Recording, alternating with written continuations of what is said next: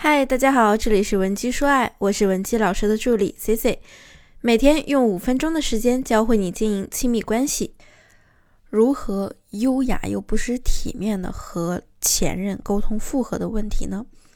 相信这是很多正走在挽回道路上的姑娘们都比较困惑的一个问题。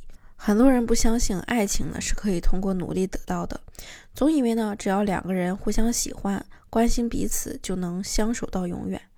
可是呢，在爱情长跑的过程中啊，我们要面对太多的诱惑了。这一路呢危机四伏、险象迭生，如果你不采用正确的方法去争取，那你很可能跑不到终点哦。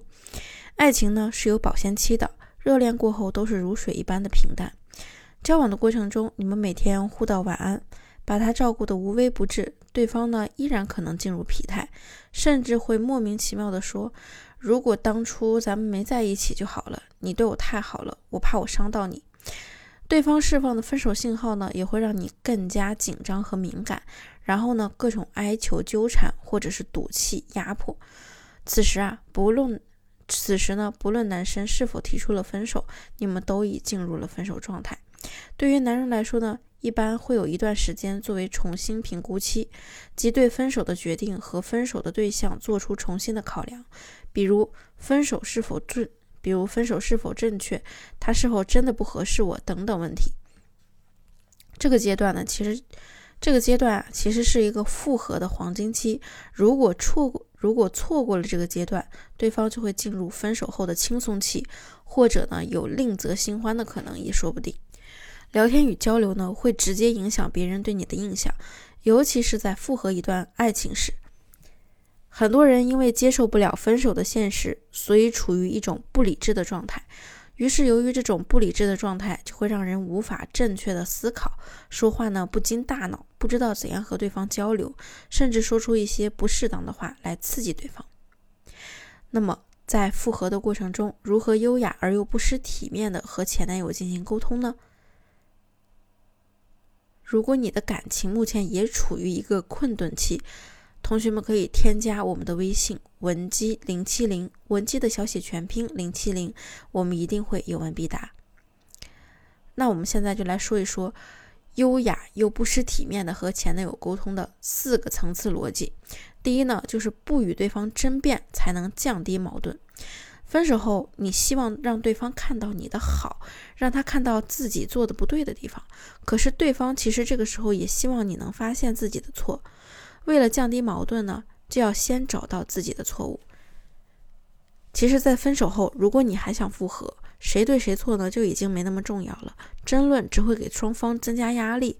这个时候，正确的做法呢，就是让双方的矛盾点降低，不要没完没了的翻旧账。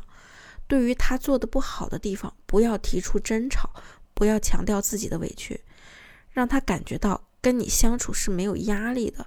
只有双方之间没有对彼此的怒火或者仇恨，才能让你们的关系顺利进行下去。第二个层次呢，就是要懂得倾听他内心的声音。分手后，我们要整理好自己的心态，不要让自己被突如其来的悲伤冲昏了头脑。因为啊，你现在还是想要复合的，你需要去了解他内心的想法，你就必须保持理智。要想了解他的想法呢，在你们交流时，你就必须要懂得倾听，不要用难得的见面机会来无休止的质问对方。我们应该把多数的时间用来给对方诉说。然后通过他说话的内容去了解他的需求，你就会知道你做什么更有利于你们复合了。这个时候呢，根据他的想法，你就可以做一些他可以接受的事情来吸引他。第三个层次呢，就是我们要回忆共鸣，通过以往美好的回忆，一步步的唤醒他，让他回忆起你们经历过的美好的事情，从而为接下来进一步的联系打下良好的基础。我们每隔几天就会发信息给他，就当做跟一个朋友闲聊一样，不表露任何的情感需求。信息中呢，我们就说一些我们经历过的有趣的事情等等，通过不刻意的引导他回忆过去的美好，让他不断的产生共鸣，直至他对我们的正面印象超过负面印象。这个时候呢，男人的潜意识就会给你蒙上一层滤镜，把握住这个机会，就有可能快速复合。第四就是通过对他的了解建立共同性。我们在跟朋友相处时，总是喜欢跟那个比较懂自己的人一起交流。你说什么，他都会觉得很理解。跟他一起交流，你会觉得很轻松。朋友如此，爱人也是一样的。我们都希望对方能理解自己。那么，在复合的时候，我们要做的就是让对话变得轻松有趣一些。其实聊天呢，就一个原则，就是提起他的兴趣。要提起他的兴趣呢，就必须找到他感兴趣的话题。比如说，人家喜欢电影，你就说说最近你对新上的那几个电影有什么看法。他喜欢旅游，你就向他推荐一些目前这个季节适合游玩的地方等等，让他觉得呢，你们现在共同话题还是比较多的。你是了解他内心的那个人，那么他潜意识里就会慢慢的认为你确实是他对的那个人。当你在分手后反省了自身问题后，你才会深刻的领悟到自己在这段感情中的失败之处，并且呢，也会明白对方为什么会离开你。有的时候呀，爱情的破裂呢，并不一定是他真的不爱你，只是他忍受不了你对他的不理解，你对他的不懂。多倾听对方的心声，改变自我，这会让你在爱情的道路上走得更顺畅。那么，针对类似的情况呢，C C 也为大家准备了一些万能的话术模板。